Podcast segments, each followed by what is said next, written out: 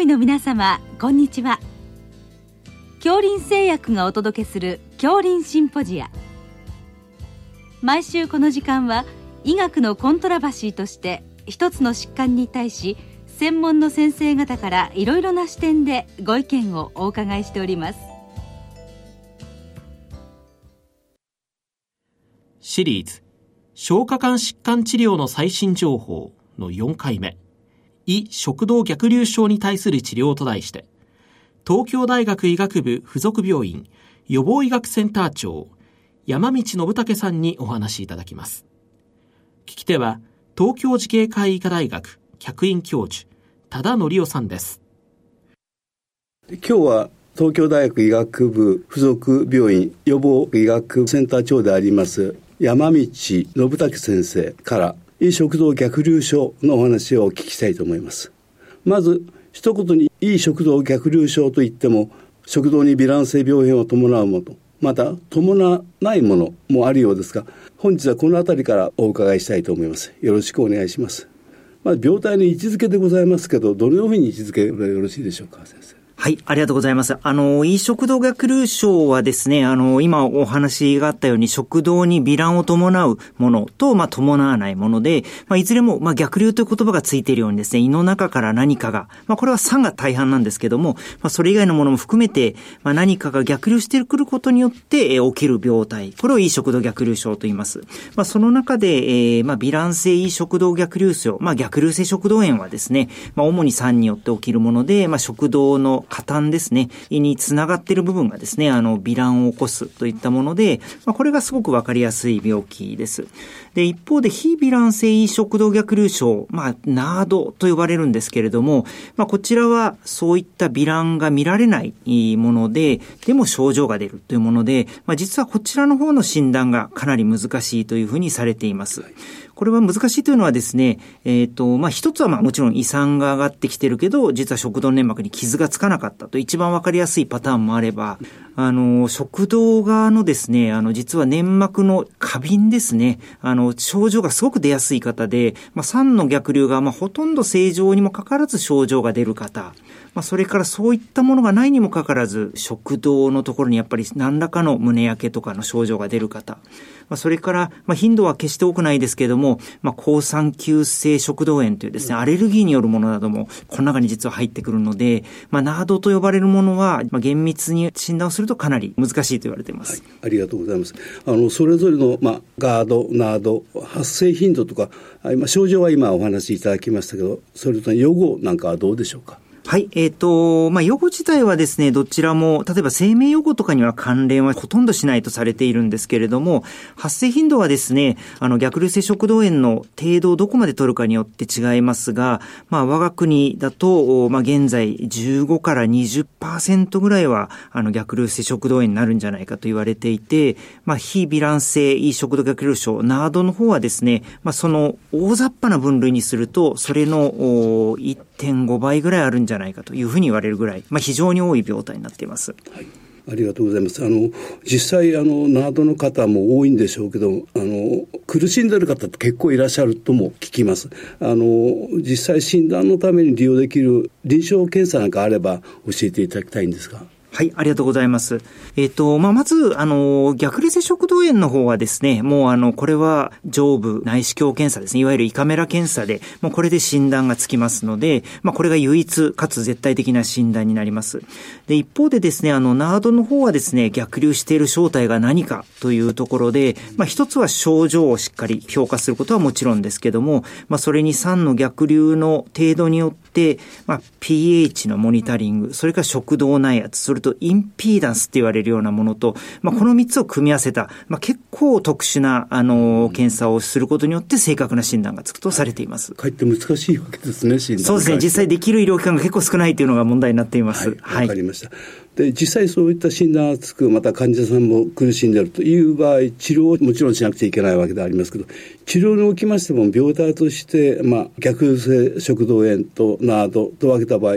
治療法の違いなんかあるんでしょうか？はい、えっ、ー、と、そうですね。あの、この二つはもう別の病気と考えてもいいぐらい、まあ、様々な背景が違っていると言われていまして、まあ、いずれもですね、あの、やっぱり生活、ライフスタイルがすごく大事だとは考えられていて、まあ、食事の習慣ですね。あの、大食い、早食い、夜食いの三つが悪いと言われていますし、まあ、それから睡眠障害、肥満、あるいはきつすぎるような、えー、まあ、ベルトなどの衣類ですね。まあ、それから、えっ、ー、と、高脂肪食、こういったものはどちらの病態にも悪影響するというふうにされています。腹圧がかからない方がいいわけですね。そうですね。はい。はいまあ、そういった生活療法がありますけれども、まあ、実際薬物を使う場合私もよくそういう患者さんがいたら使うんですけど薬物療法に関してどういう使い方があるでしょうか？はい。えっ、ー、と、薬物療法はですね、もうあの、酸がやっぱり原因になっているものが多くて、まあ、こちらに関しては、あプロトモンプ阻害薬、まあ、日本では4つ使える薬と、まあ、それから、あのボノプラザンっていう最近出てきた一番酸を抑えるお薬、強いお薬ですね。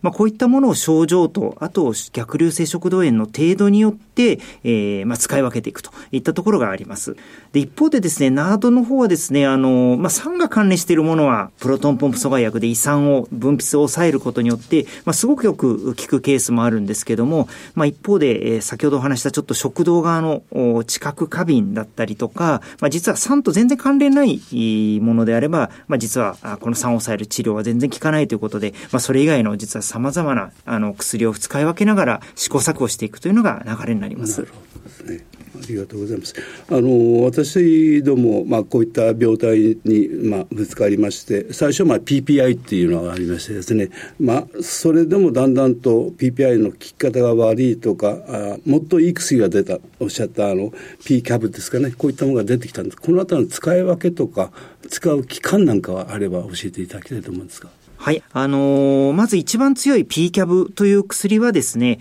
えー、まあ、現時点では逆流性食道炎の最もひどい、まあ、グレード C と D と言われる一番ひどいタイプの時は、まあ、あの、これを使った方がいいと言われています。はじめ、これの一番使える最大量でいって、まあ、4週間ぐらい使ったところで、えー、それの半分の量、通常量にして長期に使うというのが、まあ、今の一番標準的な使い方になっています。で、一方でそれよりも、あの、軽めのですね、グレード B とか A の場合はですね、まあ、通常は、あプロトンポンプ阻害薬でもいいですし、グレード A になると、まあ、実は全く症状が出ない方では、様子を見る場合もあります。5つブロッカーなんかも今ほとんど使わないんですよ。そうですね。あの、5つブロッカーはですね、あの、現在はすごく使用頻度が減っておりまして、まあ、一つはですね、あの、もう、プロトモプ阻害薬との、あの、比較試験で負けたっていうことと、あと実は長期に使っていると耐性が出るっていうことも含めて、あの、現在はプロトモプ阻害薬が、まあ、ファーストチョイスになっています。わかりました。まず一時的に PPI を使っていくということで、それでも重症症例としては P キャブを使うということでよろしいですかね。はい、しかも4週間からまあせいぜい8週間。でもなかなか治らない患者さんっていますよね。それはずっと長期に使っても問題ないわけですそうですね。あの一応それに関してはあの保険適用にあのしっかり書くことによって保険があの問題なくあの長期使う場合もございます。はい。ありがとうございます。あと外科的治療法もあるって話も聞くんですけど、まあ実際頻度とかどういう症例に使えばよろしいんでしょうか？えっ、ー、と、外科的な治療はですね、あのー、まあ、食道劣行ヘルニアと言われる食道と胃のつなぎ目が、まあ、すごく緩いケースがほとんどで、まあ、その結果としてお薬では十分に効かないケースで使いますので、まあ、外科治療と、あとはそれから内視鏡サポートでのちょっと特殊な治療などが最近広がっていますけども、まあ、これはちょっとやっぱり体へのご負担も大きいですし、まあ、十分な検査、それから逆流を抑えることによって確実に治るだろうってことの期待される、まあ、結構厳重な検査を経て、あの、対処症例を決める流れになっています。はい、ありがとうございます。大変よくわかりました。で、あの、全体を通じて、まあ、特別な留意点があれば教えていただきたいと思うんですけども。はい、えっと、そうですね。あの、まあ、現時点でですね、あの、やっぱこの病気は、死なない病気ということで軽んじられてきた部分があるんですけども、まあ、実際にはこの症状があると、いろいろな、まあ、例えば仕事の効率とかですね、あの、QOL を大きく低下させることが分かってますので、まあ、これの症状があれば、あの、今我が国非常に多いので、えー、まあ、一般の方もですね、ぜひとも、あの、医療機関に行ってご相談いただくことが大事かなと思います。はい、ありがとうございます。あの、バレット食道っていうのがございますね。これとの関連性も教えていただければと思います。はい。えっと、バレット食堂はですね、今やっぱり我が国でもすごく注目されている、まあ、食道と胃のつなぎ目に出る変化でですね、えー、まあ、逆流性食道炎がある方にですね、えー、食道の下の方の粘膜が、まあ、胃の粘膜に間違って置き換わってしまう現象を言います。で、ここからですね、あの、実は食道洗顔と言われる病気が、あの、結構出ることが多くてですね、えー、欧米では非常に深刻になっているんですけども、我が国では、あの、欧米と比べるとまだまだ軽くて、えー、今時点でどれぐらいのリスクがあるのかっていうのは、あの、ちょっとまだいろんな研究が進んでいるところです。まあ、ただ今後ちょっと増えてきているってことは確実ですので、あの、引き継ぎ医学的に注意しなければいけない病態です。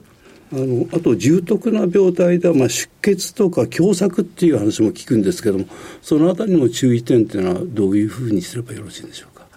そうですね。あの、出血とか狭窄自体はですね、あの、実は早めの治療、あるいは、あの、重い逆流性食道炎の時に、あの、適切な、あの、酸分泌抑制薬を使うことによって、まあ、現在は非常によくコントロールができるようになりましたので、まあ、おおむねはですね、やっぱりあの、薬、投薬とかの遅れで、あの、やっぱり起きてしまうことが多いので、まあ、早めの、やっぱり医療機関の受診が大事になってくるかと思います。ありがとうございます。あと、ま、まさに最後になりますけども、あの、ピロリ菌との関連、最近、まあ、ピロリの除菌が非常に、あの、進んできまして、あの、病態としてはよろしいんですけども、かえって、あの、このガードが増えてくるっていうことも聞いておりますけど、これとの関わりなんか教えていただければと思います。はい。えっ、ー、と、ピロリ菌がいると慢性の胃炎が起きてですね、あの、胃酸の量が減りますので、まあ、ピロリ菌がいる方がですね、逆立食道炎とかは起きにくいとされています。で、えっ、ー、と、この除菌治療が、あまあ、結構進んで、そもそもピロリ菌、我が国の衛生環境でどんどん減ってきている中で、えー、このガード、あるいは逆立食道炎が増えてきたことは間違いないので、ただ除菌治療に関してはですね、メリット、デメリットを考えるとメリットが絶対上回るとは考えられてますので、はい。そうですね。そういう意味で、あの、逆立食道炎を考えて、あの、ピロリ菌の除菌をためらうのは望ましくないとはされています。はい。ありがとうございます。あの、今日は実際悩んでる患者さんが多い病態でありますけれども、意外と軽んじられてる病態でもありますけど、非常に大事な点を教えていただきました。ありがとうございました。ありがとうございました。シリーズ、消化管疾患治療の最新情報の4回目、胃食道逆流症に対する治療と題して、東京大学医学部附属病院予防医学センター長山道信武さんにお話しいただきました。聞き手は東京慈恵会医科大学客員教授多田則夫さんでした。